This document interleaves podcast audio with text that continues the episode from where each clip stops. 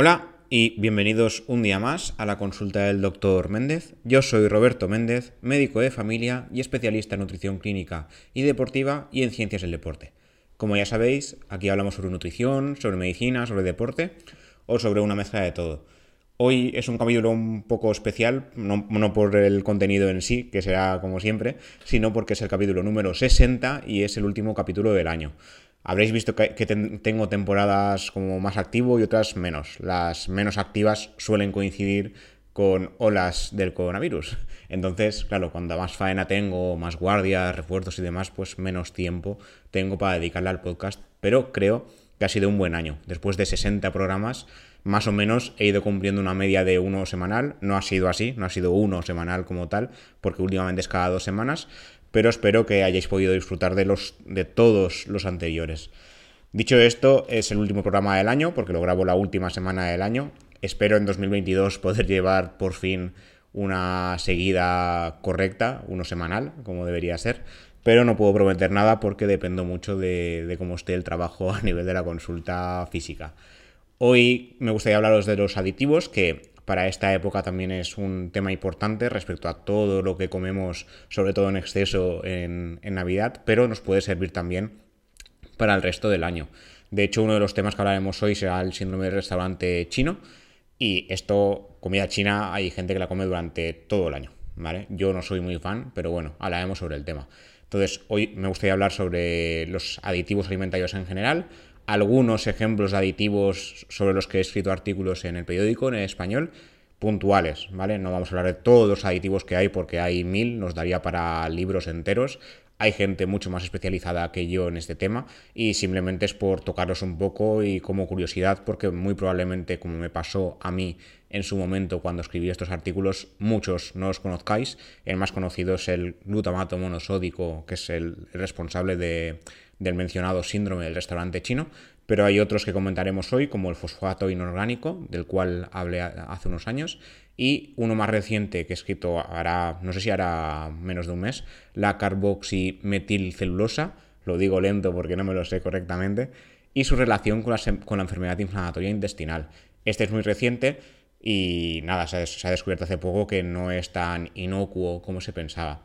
Y luego para finalizar, si me da tiempo y no me enrollo mucho, hablaremos un poquito de los colorantes alimentarios que también están dentro del tema de los aditivos.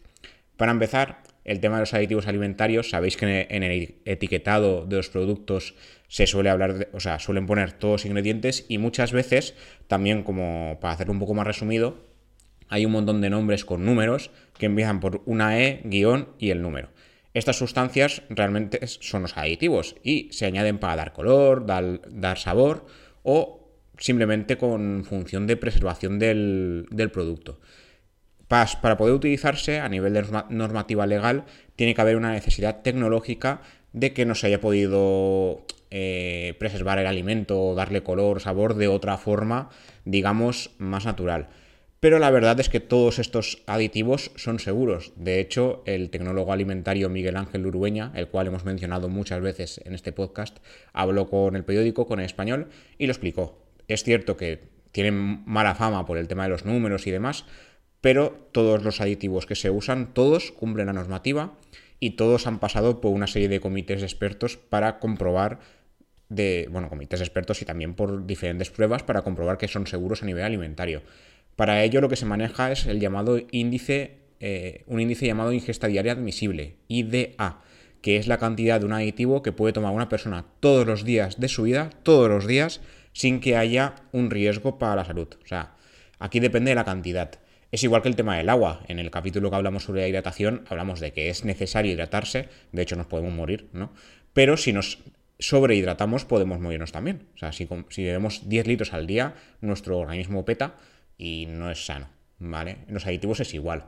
En este caso, el límite considerado seguro, que establece unas dosis máximas permitidas, está entre 1000 y entre 100, perdón, entre 100 y 1000 veces menos del límite considerado seguro. O sea, que se hace ya con cierta lógica. Luego, el tema de los numeritos eh, da miedo, porque de hecho yo hasta que escribí estos artículos no sabía muy bien qué significaban, porque no es mi especialidad. Y resulta que la E significa Europa y los números son la clasificación que tienen los aditivos dentro del alimento. La E garantiza que el aditivo sea autorizado previamente, ¿vale? Que no está ahí por casualidad. Todos estos códigos están recogidos en la legislación e identifican qué tipo de compuesto es, si es un colorante, si es un acidulante, si es un antioxidante y qué función dentro de todos estos tienen. Un ejemplo, que además me resultó irrisorio cuando lo leí, es el aditivo E300, que resulta que es vitamina C, que también se puede ver con otros nombres como ácido ascórbico, y es lo mismo, es vitamina C, es una sustancia que está de forma natural en muchas frutas como el kiwi, por ejemplo, pero se puede eh, añadir de forma artificial los alimentos y además de forma totalmente segura, ¿vale? ¿Qué significan los numeritos? Porque claro, hay numeritos desde el 1 hasta el 9. Desde el 1, no el 1, o sea, no hay un E1. Hay E100, E200, E300, ¿vale?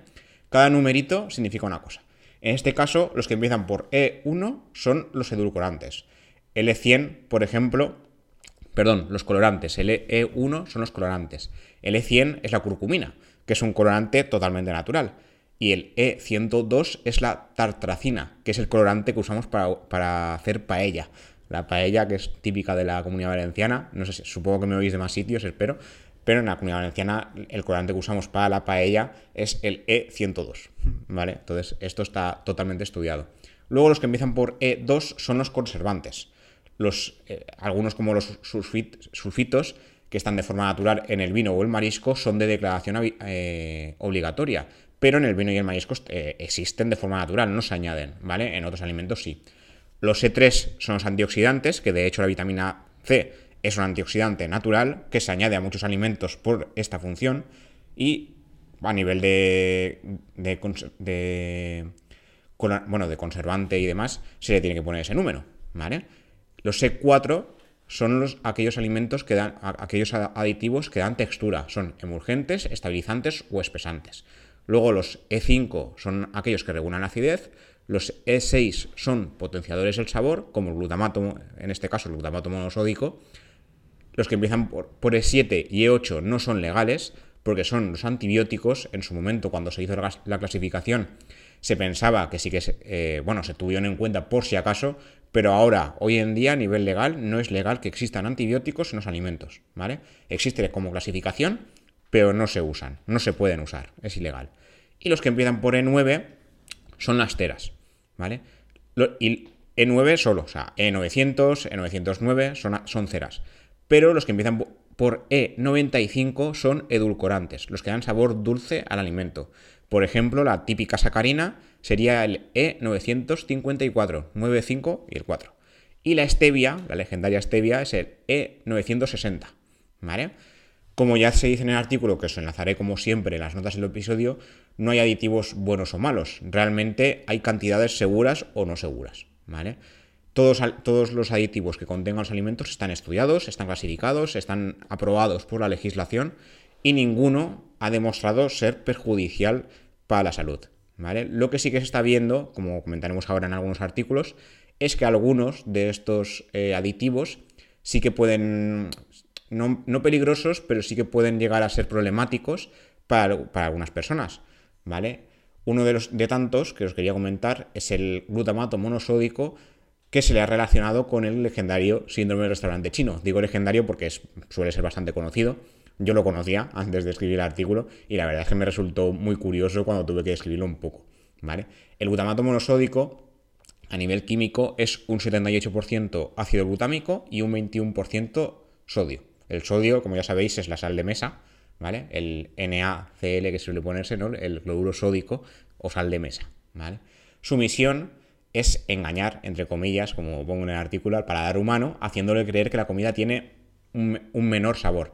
De hecho, el glutamato monosódico se usa de forma común en la, industria alimentaria porque es uno de los responsables del sabor umami o quinto sabor, descrito como tal en 1908, que algunos creeríais que el umami no se conocía hasta ahora. En las escuelas, de hecho, no se suele poner en los libros de texto actuales, pero se conoce desde hace más de 100 años.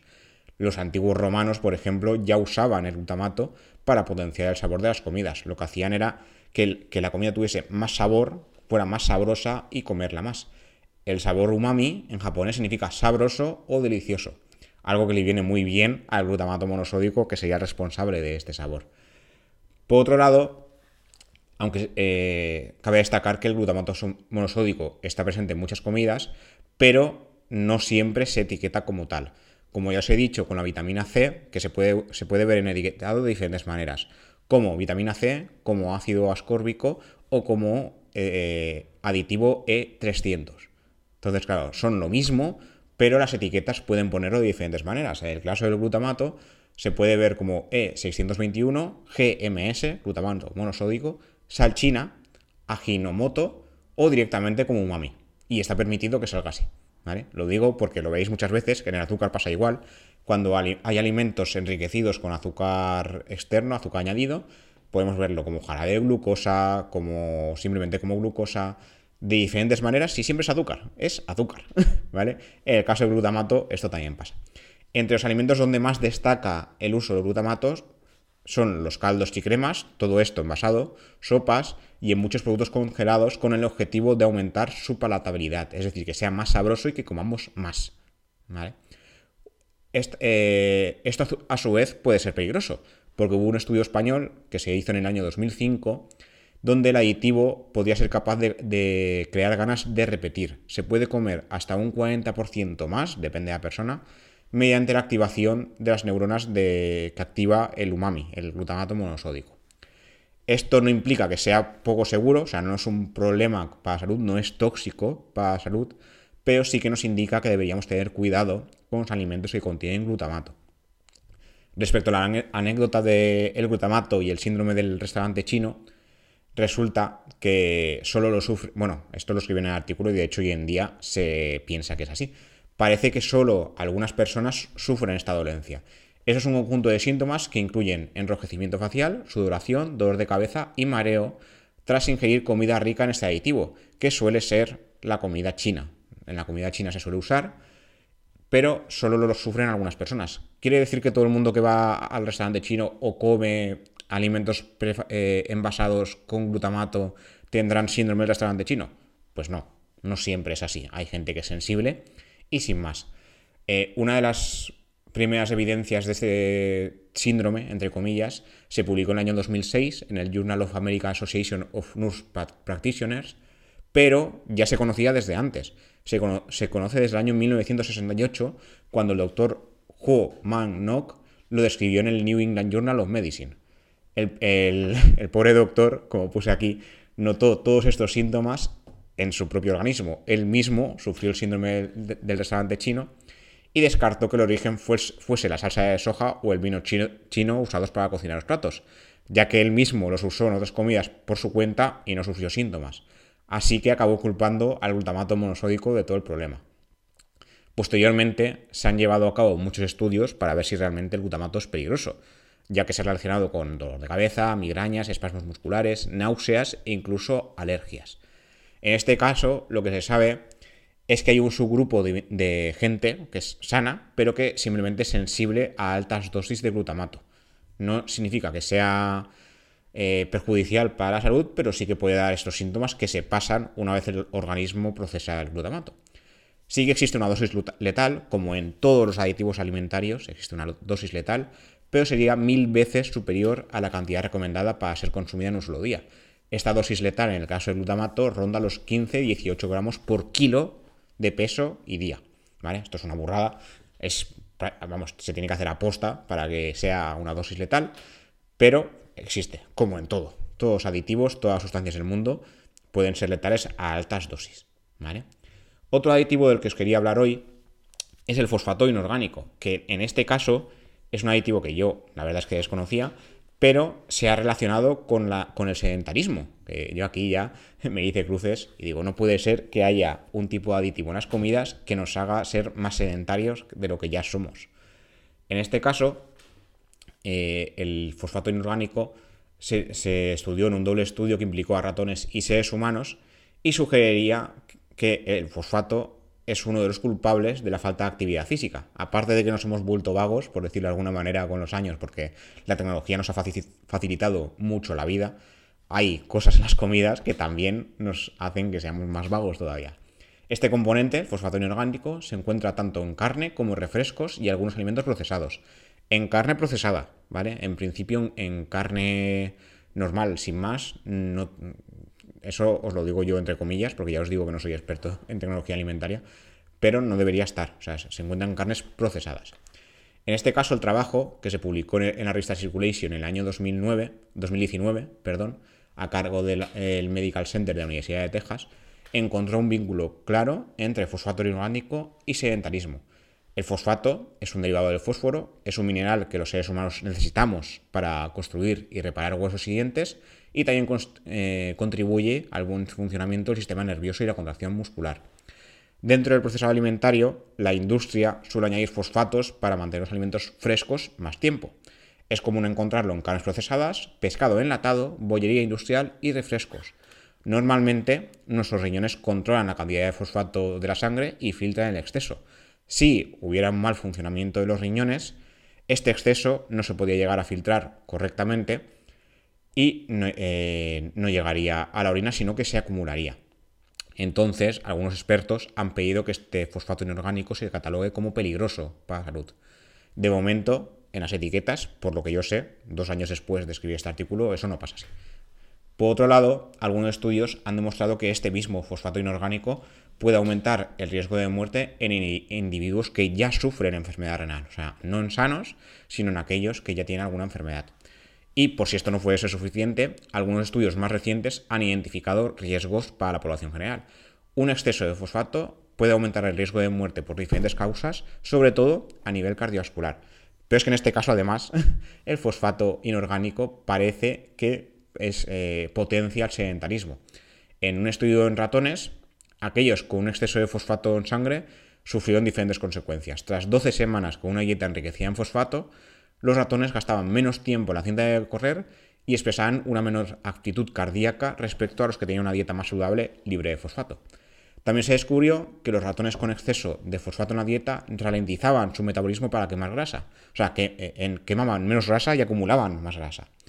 También sufrieron alteración de, de 5.000 genes que ayudan a, ayudan a procesar la grasa y a hacer funcionar correctamente el metabolismo en general. En humanos, porque también una, es una parte del estudio con humanos, los investigadores analizaron datos de 1.600 personas sanas, que, donde se, se, hizo una monitorización de su ejercicio durante una semana, permitiendo a los investigadores controlar el nivel de actividad física. También se analizaron, en este caso, los niveles de fosfato. Según los resultados, los que tenían un nivel más alto de fosfato en sangre tenían un mayor sedentarismo y gastaban menos tiempo en actividad física moderada o intensa, respecto a los que tenían un menor, un menor nivel de fosfato en sangre.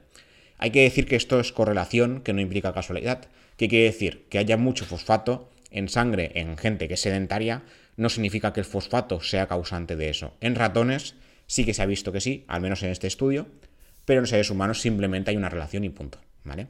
En este caso, lo que dicen los investigadores es que la industria alimentaria debería especificar los valores de fosfato de los alimentos pero lo que yo pienso es que habría que hacer también más estudios y ver si realmente el fosfato colabora o simplemente está ahí porque la gente que es más sedentaria consume más alimentos ricos en fosfato, que podría ser, porque los alimentos ricos en fosfato son procesados y la gente que consume más procesados es menos proclive a hacer ejercicio. Entonces, a ver, seamos un poco lógicos y busquemos realmente si eso es así o, no. O sea, si es relación causal o relación sin más.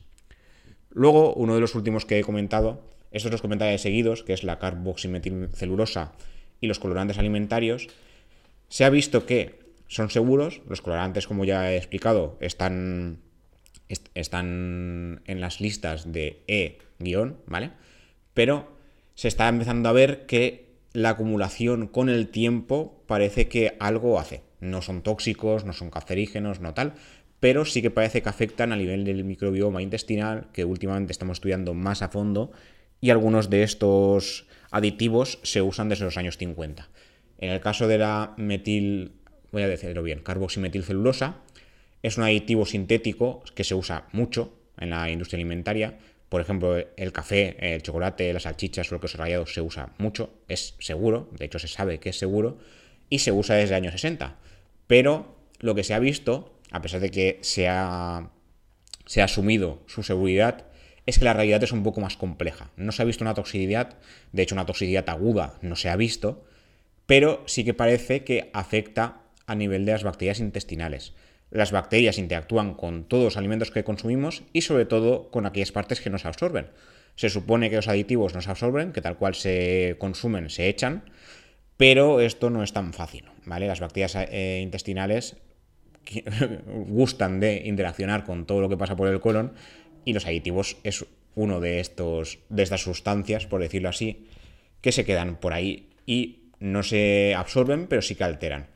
En experimentos en ratones se ha podido observar que la carboximetilcelulosa y otros emulsionantes sí que pueden alterar el microbioma intestinal y pueden llegar a causar enfermedad inflamatoria crónica. Esto, insisto, es en ratones. Se ha visto casos de colitis o inflamación del colon, síndrome metabólico o cáncer de colon. Esto en ratones, ¿vale? Hablamos de cantidades que suelen ser superiores para lo que es el ratón en sí, pero en seres humanos haría, haría, falta cantidades ingentes de este aditivo o de otros, como ya hemos hablado con el glutamato. ¿vale? En este caso hubo un nuevo estudio, este muy recientemente, de colaboración internacional, donde los investigadores han analizaban el papel de la carboximetilcelulosa en voluntarios sanos mediante un ensayo clínico. Todos consumieron la dieta de laboratorio. Un grupo consumió una dieta libre de aditivos y otro la misma dieta pero complementada con la carboximetilcelulosa. Dado que las enfermedades en ratones tardan años en manifestarse, en humanos en este caso, lo que hizo el equipo es analizar las bacterias y metabolitos intestinales. ¿vale? Voy a repetir esta parte porque a lo mejor ha quedado un poco liada. En ratones, las enfermedades eh, causadas por los aditivos, en este caso por la carboximetilcelulosa, eh, se producían en periodos más cortos de tiempo, pero aún así tarda tiempo, ¿vale? En humanos tardaría mucho más. O sea, sería como un proceso acumulativo. Entonces los investigadores, evidentemente, no quisieron esperar y lo que hicieron es analizar si había alteración del microbioma y alteración de los metabolitos de estas bacterias. Según sus conclusiones, el consumo de este aditivo sí que causaría cambios en la composición del microbioma, reduciendo el número de determinadas especies. Además, se objetivó una reducción significativa de metabolitos beneficiosos para la salud de excesos voluntarios, algo que implicaría una peor salud del colon en general. También se vio, se, se realizaron colonoscopias a los individuos, a los participantes del estudio, y una parte, no todos, una parte de los que consumieron este aditivo sí que tenían signos compatibles con enfermedades inflamatorias intestinales y diabetes tipo 2.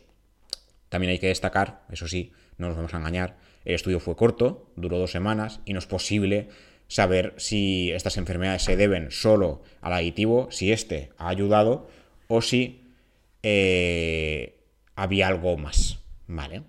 Pero habría que tenerlo en cuenta para estudiar más a fondo. ¿Quiere decir que tenemos que dejar de consumir aditivo? En principio no tiene por qué. De hecho, otra de las cosas que os quería comentar, el tema de los colorantes alimentarios, se está investigando ahora a fondo, os dejaré el, enlace en, en, las notas del episodio, si a largo plazo su consumo puede alterar también el microbioma intestinal y puede aumentar el riesgo de enfermedades tipo el cáncer de colon. Este es el extremo, pero eso sería siempre acumulativo. O sea, ninguna de estas sustancias se ha detectado que a corto plazo sean tóxicas, porque si no, evidentemente no estarían aprobadas y no se usarían. Pero lo que dicen los investigadores de ambos tipos de estudios es que hay que ver si a largo plazo la acumulación sí que es perjudicial para la salud. No se podía decir tóxica, no es una intoxicación como tal, pero si altera el microbioma intestinal y la alteración del microbioma altera a largo plazo eh, cualquier, o sea, puede ser proclive a enfermedades tipo enfermedad inflamatoria intestinal como Crohn o colitis ulcerosa o incluso provocar lesiones precancerígenas, habría que mirarlo, ¿vale? Entonces, esto es todo lo que os quería comentar por hoy. No, sé si me he enrollado mucho en este último capítulo del año. Espero que haya sido de interés. De todas maneras, si queréis mirar un poco más a fondo, os dejo, como siempre, todos los enlaces en las notas del programa para que investiguéis un poquito más, con los respectivos estudios enlazados, por si queréis ya profundizar mucho más. Y nada, lo dicho, espero que haya sido de interés. Gracias por estar ahí, gracias por escuchar, gracias por comentar.